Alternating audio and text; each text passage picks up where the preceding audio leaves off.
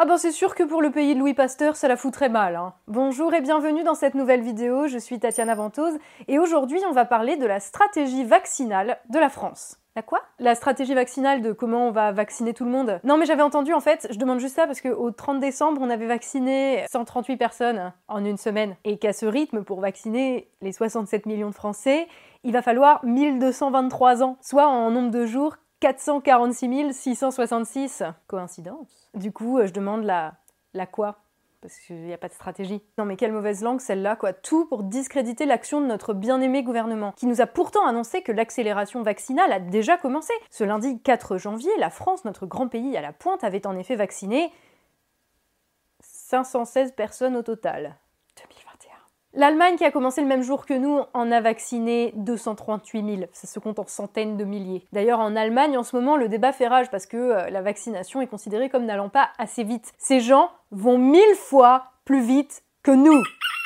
Faut dire, comparé au Royaume-Uni, qui a déjà vacciné plus d'un million de Britanniques, soit environ 7000 fois plus que nous à la même date, il y a de quoi se poser des questions. Hein. On est même derrière la Pologne et la Grèce, et pas en termes relatifs de population, hein, mais en valeur absolue.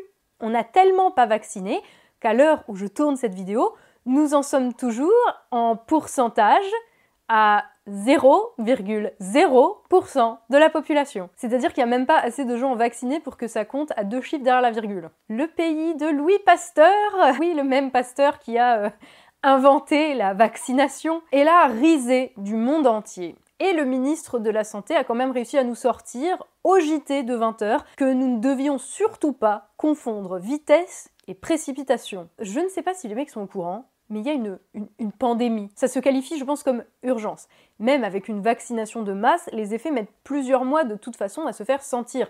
Au Royaume-Uni, ils tablent sur un minimum du deuxième trimestre pour que la vaccination, commencée début décembre, commence à avoir un effet positif au niveau national. En France, en ce moment, la deuxième vague a déjà été plus meurtrière que la première.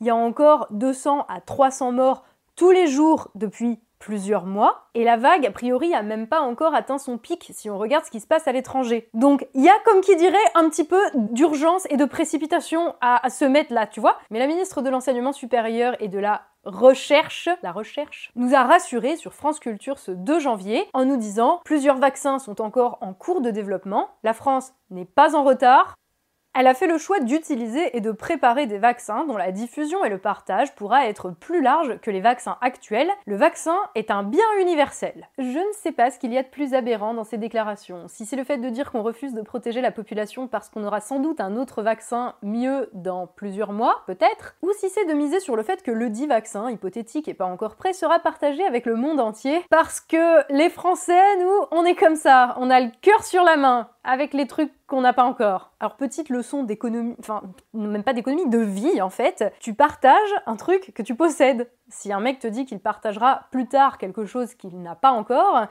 disons que ça l'engage un peu à rien. Comme dirait La Fontaine, un tien vaut mieux que deux tu l'auras. Et le tien, même pour juste les Français, visiblement, il est pas pour tout de suite. Hein. D'ailleurs, on sait même pas si on l'aura. Remarquez ces raccords avec ce que fait le gouvernement avec tous les trucs essentiels depuis le début de cette crise sanitaire. Ils ont envoyé 16 tonnes de masques et de blouses fin février dernier, gratuitement en Chine comme aide humanitaire. Ensuite, en France, bah, on n'en avait pas. Donc, euh, bah, on nous a dit pendant des semaines à la télé que tout ça ne servait à rien. Pendant que nos soignants tombaient malades faute de matériel et que les Français aussi d'ailleurs attrapaient le Covid, le gouvernement avait même des médecins qui venaient sur les plateaux télé qui nous disaient que tout cela ne servait à rien, comme cette femme, Karine Lacombe. Le masque serait préférable d'en mettre je ne pense pas que le coût-efficacité de la mesure soit en faveur euh, du masque pour tout le monde. Le fait que tout le monde porte un masque, évidemment, ça protège tout le monde. Qui a changé d'avis d'ailleurs entre mars et avril, c'est-à-dire entre le moment où on n'avait pas de masque et le moment où on en a acheté aux Chinois. Ah bah non, ils nous ont pas fait d'aide humanitaire, non, non. Ah, on me dit dans l'oreillette que Karine Lacombe vient d'être décorée de la Légion d'honneur, sans doute pour la prouesse intellectuelle qui a consisté à comprendre l'intérêt d'un masque chirurgical dans un contexte de pandémie à virus propagé essentiellement par des gouttelettes dans l'air. Vraiment, j'essaye, hein, mais j'ai beau chercher, je n'arrive pas à me débarrasser de ce sentiment qu'on est un petit peu dans le même genre de démarche qu'au mois de mars de l'année dernière, un gouvernement qui n'a rien anticipé, rien organisé, mais pourtant persiste à essayer de faire semblant. Sauf que à un moment, quand le chiffre des vaccinés tombe, c'est compliqué de faire comme si, hein. Et les chiffres du nombre de gens qui ont reçu une petite picouse dans le bras, bah, c'est plus compliqué à truquer que d'autres chiffres. Hein. le, réel fait pas de cadeau hein, sur certains trucs. Et c'est d'ailleurs pour ça que Manu a décidé de faire son show et de faire relayer par la presse son coup de gueule. Il a tapé du poing sur la table pour dire que la campagne de vaccination quand même allait trop lentement et que ça pouvait pas se faire au détriment des Français. Comme d'habitude d'ailleurs, il en profite au passage pour désavouer ses ministres et se donner le beau rôle. Et c'est juste tellement gros que ça se voit. D'ailleurs, c'est tellement récurrent que ça en devient fatigant chez Macron,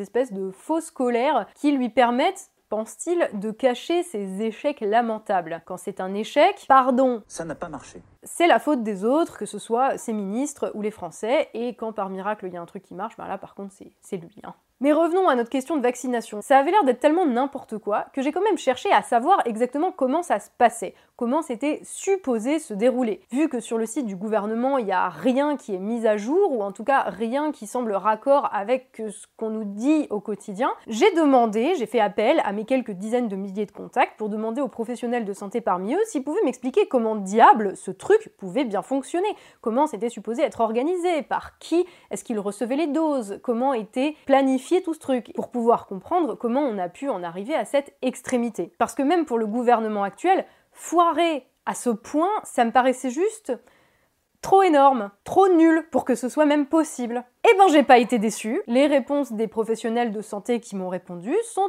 édifiantes puisque la plupart m'ont répondu qu'ils ne savaient rien, qu'ils n'avaient aucune information. Que ce soit des médecins ou des infirmiers en campagne, en ville, en hôpital, en libéral, tout ce que vous voulez, 90% d'entre eux m'ont répondu nous n'avons aucune information sur la vaccination ni sur comment ce truc est censé se dérouler. Genre, ils savent rien du tout sur la manière dont est supposé se dérouler quelque chose qui est censé être en train de se dérouler maintenant. Voilà. Et ça vaut y compris pour ceux qui sont supposés théoriquement se faire vacciner maintenant, c'est-à-dire les professionnels de santé de plus de 50 ans. En tout cas, au rythme où on va, même à 150 par jour, il faudrait 21 ans pour vacciner uniquement les professionnels de santé de plus de 50 ans, qui sont un peu plus d'un million en France. Je dois quand même être honnête avec vous, certains médecins et professionnels de santé m'ont dit qu'ils avaient eu des consignes qui, entre le 27 décembre et le 3 janvier, ont changé trois fois. Donc euh, visiblement, au niveau du gouvernement, on n'est pas sur une stratégie ultra carrée là. Et encore, quand j'ai écrit cette vidéo à la base, je n'avais aucune idée de la manière dont le gouvernement allait décider de sa stratégie vaccinale. Parce que oui, on a eu des réponses depuis. En fait, la stratégie de vaccination de ce pays va reposer, selon Gabriel Attal, le porte-parole du gouvernement, sur les épaules de 35 Français tirés au sort, qui seront réunis en assemblée citoyenne, dont les travaux commenceront Oh, d'ici deux semaines Oui, je sais, niveau temporalité, tout ça, ça fait très mal à la tête. On notera quand même qu'on ne demande pas l'avis des Français quand il s'agit de fermer Fessenheim, de brader notre patrimoine industriel à des actionnaires étrangers, ou de décider d'un crédit d'impôt compétitivité pour les grandes entreprises, ou encore de la privatisation de nos biens publics, ou encore j'arrête parce que vous voyez exactement où je veux en venir. Et en fait, c'est ça la réponse. L'hypothèse la plus probable était la bonne. Le gouvernement n'a aucune stratégie.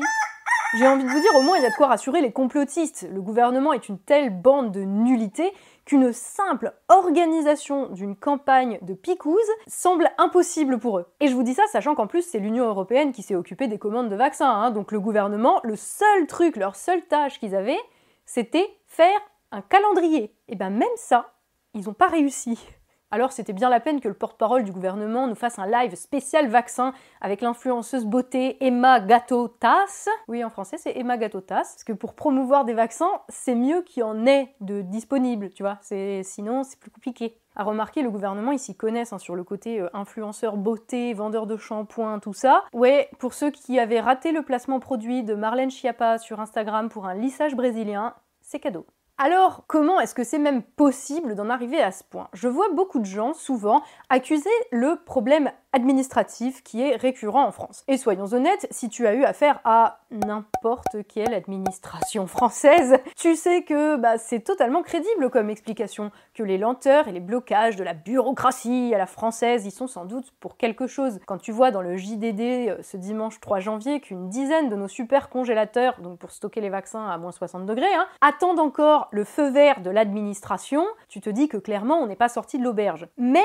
tout mettre sur le dos de l'administration, c'est quand même un petit peu dédouaner le gouvernement d'une responsabilité certaine qu'il se refuse trop souvent à prendre. Si on avait des gens compétents, efficaces, pas lâches à la tête de l'État, Le problème de l'administration, en fait, ne serait pas un problème. Parce qu'il y a un moment, passer des décrets, prendre des mesures d'urgence pour un chef d'État, pour un gouvernement, c'est tout à fait possible. Le souci qu'on a aujourd'hui, c'est qu'au lieu d'organiser le pays, de le gérer de manière efficace, et quand je dis gérer, je parle de gérer euh, les situations de crise et le monde réel, hein, pas euh, de mettre des objectifs chiffrés qui servent à rien. Passons. Bref, au lieu d'avoir des gouvernements qui organisent et qui gèrent le pays efficacement, on a des gouvernements successifs depuis un certain nombre d'années qui passent leur temps à créer des sous-officines, de sous-officines, de délégations interservices ministérielles, des autorités administratives locales, régionales, fantômes, à qui ils délèguent des compétences, celles-ci bien réelles, qui doivent rendre compte à de nouveaux services sortis de nulle part dont personne ne sait vraiment quelle est l'autorité exacte, au point où c'est même plus un millefeuille administratif qu'on a, mais un sac de nœuds, ou de tête de nœuds en l'occurrence, où plus personne ne travaille, plus personne n'est responsable de rien, et où tout ce qui ne fonctionne pas, c'est la faute de quelqu'un d'autre. Mais où tout ce qui marche par miracle est imputé à l'action du chef de l'État, personnalité élue la plus marquante du 21e siècle. C'était qui la personnalité la plus marquante du 20e siècle? Ah oui. Alors que, même si ses prédécesseurs ne sont pas en reste, c'est quand même largement à cause de lui que l'administration c'est de plus en plus le bordel et de plus en plus inefficace. Et c'était une très longue phrase pour dire que, certes, le réel finit toujours par se heurter à l'absurdité bureaucratique, il y a des absurdités même dans les systèmes parfaits, mais quand t'as des glands qui savent pas organiser quoi que ce soit à la tête du bousin, ben ça aide pas. Et je vous dis ça en tant que personne très organisée. Ça me rend malade, une gestion pareille. Mets un commentaire si toi aussi. Et en fait, le problème en France, c'est pas tant que l'État contrôle tout, que le fait qu'il ne gère rien, ou en tout cas qu'il gère tout mal, parce que ben, c'est une bande de branquignoles qui ont les commandes. Et là, en l'occurrence, si tu veux une stratégie de vaccination efficace, il faut un reprendre la main parce que bah, il faut bien que ça soit l'État qui organise si tu veux avoir une vision d'ensemble des choses, mais surtout il faut des gens compétents pour organiser ça. Parce que là, mettons, même si on simplifie les procédures administratives, tout ce que tu veux, ça marcherait pas beaucoup mieux. Hein. Même avec la meilleure organisation du monde, si tu mets des poules et des canards comme ministres, bah ça fait du fumier. Et j'irais même plus loin, quand tu as des dirigeants compétents et efficaces, un problème administratif ne reste pas un problème bien longtemps. Il faut arrêter de se cacher derrière les euh, c'est la faute à l'administration, c'est la faute à ceux d'avant. Quand tu arrives dans un endroit que tu es censé gérer et que c'est le bordel complet, bah tu ranges tu te complais pas dans la merde en en tirant quand même des petits avantages pour ta petite gueule et pour celle de tes copains.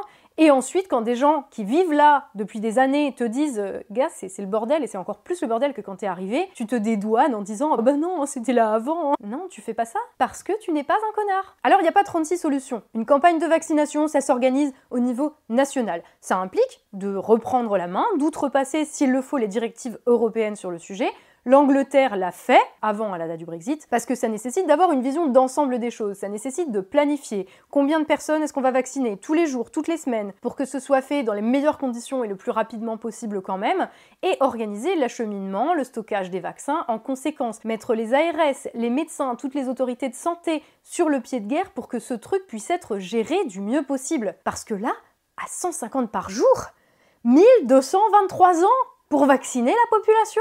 Donc oui, si on veut se débarrasser de cette épidémie, bah, va falloir que le gouvernement il se bouge sérieusement les miches, s'ils en sont même capables. Et un petit point quand même, parce que euh, je refuse de bêler en cœur avec tous les médias qui ont essayé de nous expliquer que 50% des Français ou 60% ne veulent pas se faire vacciner et euh, oh mon dieu c'est affreux euh, parce que euh, voilà hein, dans le pays de Louis Pasteur c'est trop un scandale et une honte. Excuse-moi, je trouve que dans le pays de Louis Pasteur en fait c'est plus un scandale d'avoir un gouvernement qui ne gère pas sa politique sanitaire de manière correcte que ce qui se passe dans la tête des gens. J'ai envie de dire qui commence déjà par se donner les moyens de vacciner la moitié de la population qui veut, le reste suivra. J'en ai ras-le-bol de voir des articles sur ah oui, les complotistes anti-vaccins. À un moment, la presse, elle n'est pas là pour donner son avis sur ce qu'il y a dans la tête des gens. Elle est là pour apporter l'information, pour apporter des faits et nous donner des clés de compréhension de ce qui se passe dans le pays. Donc, je m'adresse directement là à mes euh, collègues, je ne sais pas si on peut dire ça, mais à mes collègues journalistes.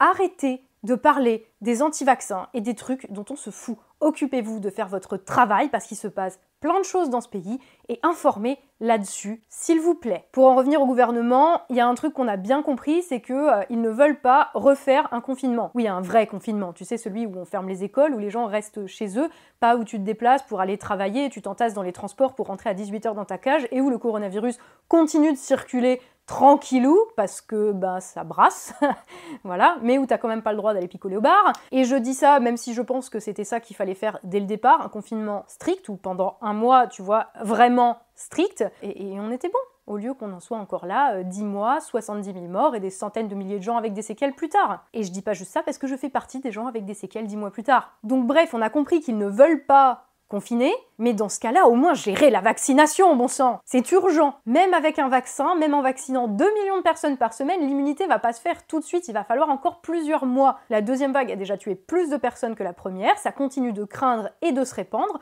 on peut même craindre qu'elle ne soit pas encore arrivée à son pic, au vu de ce qui se passe dans les pays étrangers. Donc faites quelque chose, quoi. Déjà faire des couvre-feux sans fermer les écoles, c'est complètement con, mais si en plus vous ne vaccinez pas, mais on va jamais s'en sortir, hein D'ailleurs, je ne sais pas si quelqu'un a des nouvelles de Jean-Michel Blanquer, ministre de l'Éducation nationale, porté disparu jusqu'à cette veille de rentrée scolaire, qui aurait pu nous éclairer peut-être sur les protocoles. Ah bah non, il était en train d'écrire son livre sur la laïcité. Bah pendant ce temps, vous retournerez à l'école, hein, malgré les chiffres qui accusent le fait que ce sont les enfants qui ont le plus répandu le virus depuis 10 mois que cette épidémie est apparue. Ce sont les chiffres britanniques, il n'empêche qu'ils sont sans appel. À faire ces vidéos, j'ai vraiment l'impression de me répéter, mais en même temps, on a l'impression qu'ils tirent aucune leçon. On l'a déjà dit dans le fil d'actu à de multiples reprises depuis le début de cette épidémie, mais faire les choses à moitié, dans le cas présent, c'est le meilleur moyen à la fois de ruiner notre économie en même temps de continuer à laisser l'épidémie se répandre avec tout ce qui va avec, la surcharge des hôpitaux, la fatigue, la maladie des soignants aussi. Pour euh, des infirmiers et des médecins, c'est pas la même chose de tenir le rythme sur deux mois que sur un an, hein, voire plus. Sans oublier bien sûr les conséquences sur la santé mentale de tout le monde, parce que ça fait dix mois qu'on nous souffle le chaud et le froid sur ce sujet, pour au final qu'on y perde tous et à tous les niveaux. Bref, ça fait dix mois que tout ce que fait le gouvernement, et Macron en tête, contribue à nous mettre encore plus dans la merde, que ce soit sur la propagation de l'épidémie, sur les conséquences économiques dont on n'a pas encore malheureusement vu le quart du dixième, ou sur la santé psychique de toute la population. Donc, au moins qu'ils vaccinent.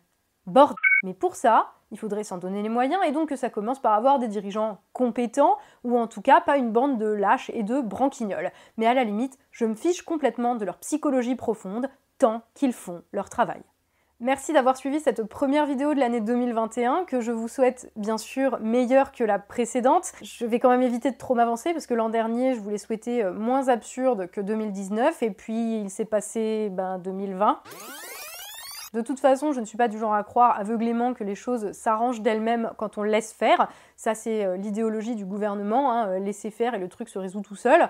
Et euh, plus généralement, d'ailleurs, l'idéologie du système dans lequel on vit depuis des années et on voit, bah, on voit le résultat aujourd'hui. Je suis plutôt une partisane de travailler pour se dépasser, se donner les moyens de ses objectifs et de le faire en n'oubliant pas pourquoi on le fait. Je vous souhaite donc pour cette année beaucoup de lucidité. Je vous souhaite de garder la tête froide, de réussir à vous informer sans vous laisser happer par les manœuvres grossières de ceux qui voudraient que vous parliez de votre nombril et du contenu de votre slip pour ne que vous regardiez ce qui se passe dans notre pays. Je vous souhaite le temps, le temps de lire des livres et de réussir à arracher des moments de bonheur simples au quotidien. Et je vous souhaite bien sûr, surtout, la santé. La phrase que je dis à la fin de chaque vidéo depuis quasiment le début de cette chaîne n'aura jamais été aussi pertinente que dans le présent contexte. Personne ne le fera à votre place. Alors surtout, surtout, prenez soin de vous.